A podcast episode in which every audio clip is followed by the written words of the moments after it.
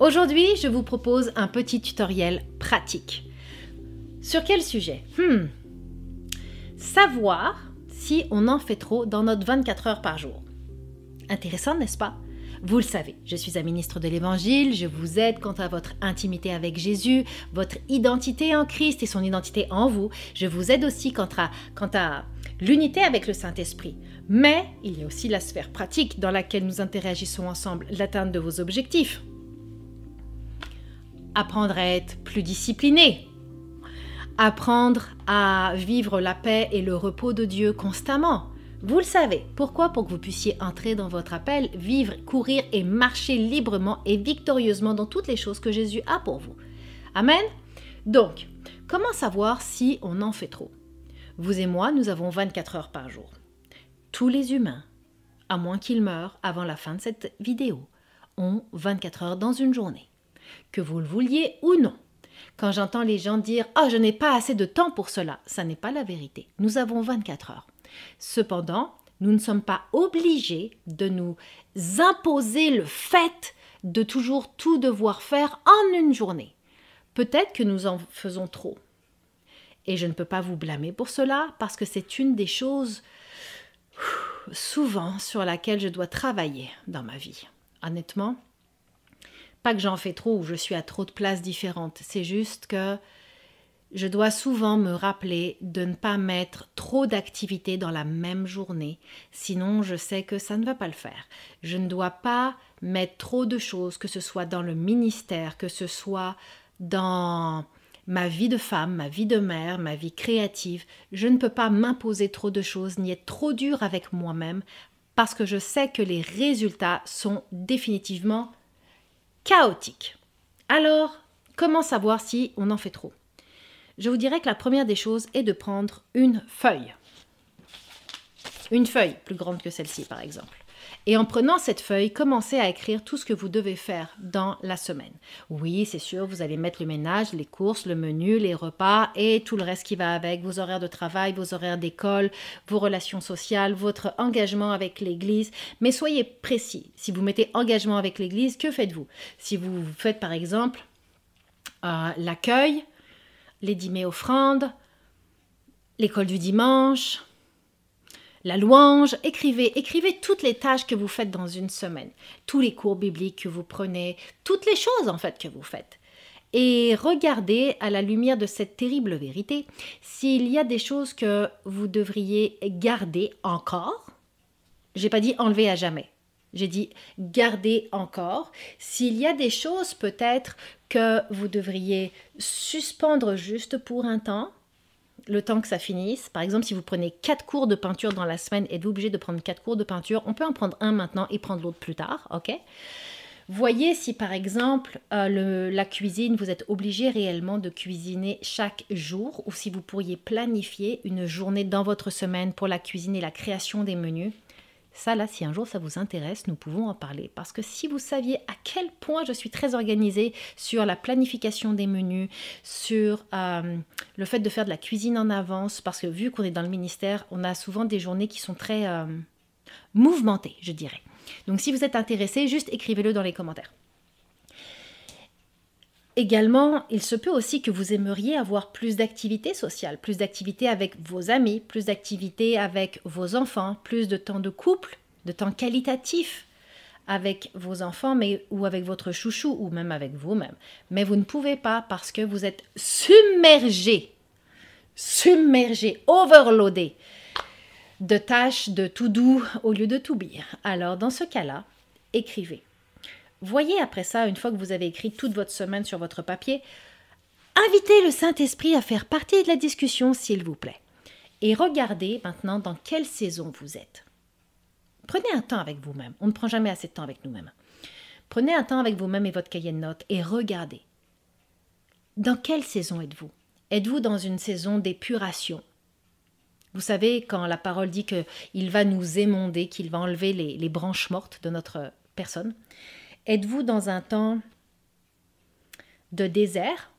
Et donc c'est vraiment un temps de pause et de repos? Dans ce cas-là, ça sert absolument à rien de surcharger votre agenda, c'est une perte de temps. Êtes-vous dans un temps de préparation et donc de formation par rapport à certaines choses qu'il a pour vous? Êtes-vous dans un temps de guérison? Si vous êtes dans un temps de guérison, ça veut dire qu'il y aura possiblement plus de solitude pour vous. Êtes-vous dans un temps de construction ou de reconstruction Quand on fait un temps de construction, c'est généralement une période qui est très chargée, qui, il y a beaucoup de choses et nous devons avoir le discernement et la sagesse de ne pas embarquer dans les choses qui ne sont pas conformes à cette saison de construction, croyez-moi. Et c'est comme si que toutes les distractions de la Terre étaient capables de se manifester toutes seules et d'un coup. Donc on répète. Étape 1. Écrivez tout votre horaire sur une feuille. Étape 2 invitez le Saint-Esprit à cette discussion extraordinaire. Étape 3, quelle est votre saison? Ça, ça va vous aider à faire du ménage. Étape 4, quelles sont les priorités du Saint-Esprit pour vous par rapport justement à cette saison? Quelles sont les priorités du Saint-Esprit dans les choses que vous devez embrasser, dans les choses que vous devez délaisser ou dans les choses que vous devez juste mettre en attente? Vous savez, il y a certains plans qui ont une date butoir avec le Seigneur. Et je n'oublierai jamais, à un moment donné, je me suis retrouvée avec... Euh, j'étais déjà dans le ministère et j'étais dans un, deux, trois projets entrepreneurial, entrepreneurial, trois projets euh, avec d'autres personnes et mon nom était inclus dedans. Et en fait, j'ai été obligée de me retirer parce qu'on a pris trop de temps à cause de trop de choses. Et quand le Seigneur a dit la saison est fermée, retire-toi de là, ça a été la saison est fermée, retire-toi de là. Et je vous dirais que des fois, j'ai été obligée de quitter des projets parce que j'avais mis mon nom dans trop de projets. D'ailleurs, il y a une ressource ou deux à, à, ce propos sur le podcast et sur YouTube qui est tenir nos engagements, il me semble, et également euh, comment se défaire de quelque chose qu'on a choisi dans la chair? J'ai une ressource justement là-dessus. Oh, quelque chose est tombé, je suis désolée.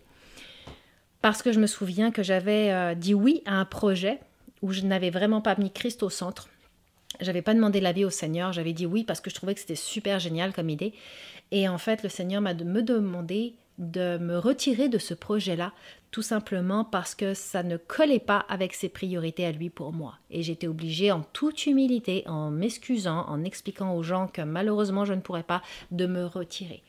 Vous savez, il est réellement important, surtout dans notre époque actuelle, notre époque comme génération micro-ondes, Facebook, Instagram, où tout va extrêmement vite, où dans deux jours, vous ne allez même pas vous souvenir de cet audio ou de cette capsule. Dans deux jours, vous ne vous souviendrez même pas de ce que vous avez vu sur les réseaux sociaux. Il est réellement important de savoir s'il y a des choses que nous faisons en trop.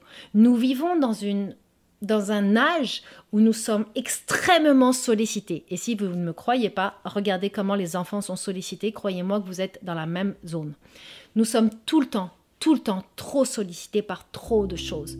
Et en acceptant toutes ces informations, en acceptant d'avoir un agenda rempli de 7 heures du matin à 11 heures le soir, du lundi au dimanche, nous ne rentrons plus dans le repos et la paix de Dieu. Nous ne rentrons plus dans les merveilleux plans qu'il a pour nous. Donc, je vous encourage fortement à passer au travers de ces quelques étapes simples, de ce petit tutoriel pratique, afin de voir si vous en faites trop ou non.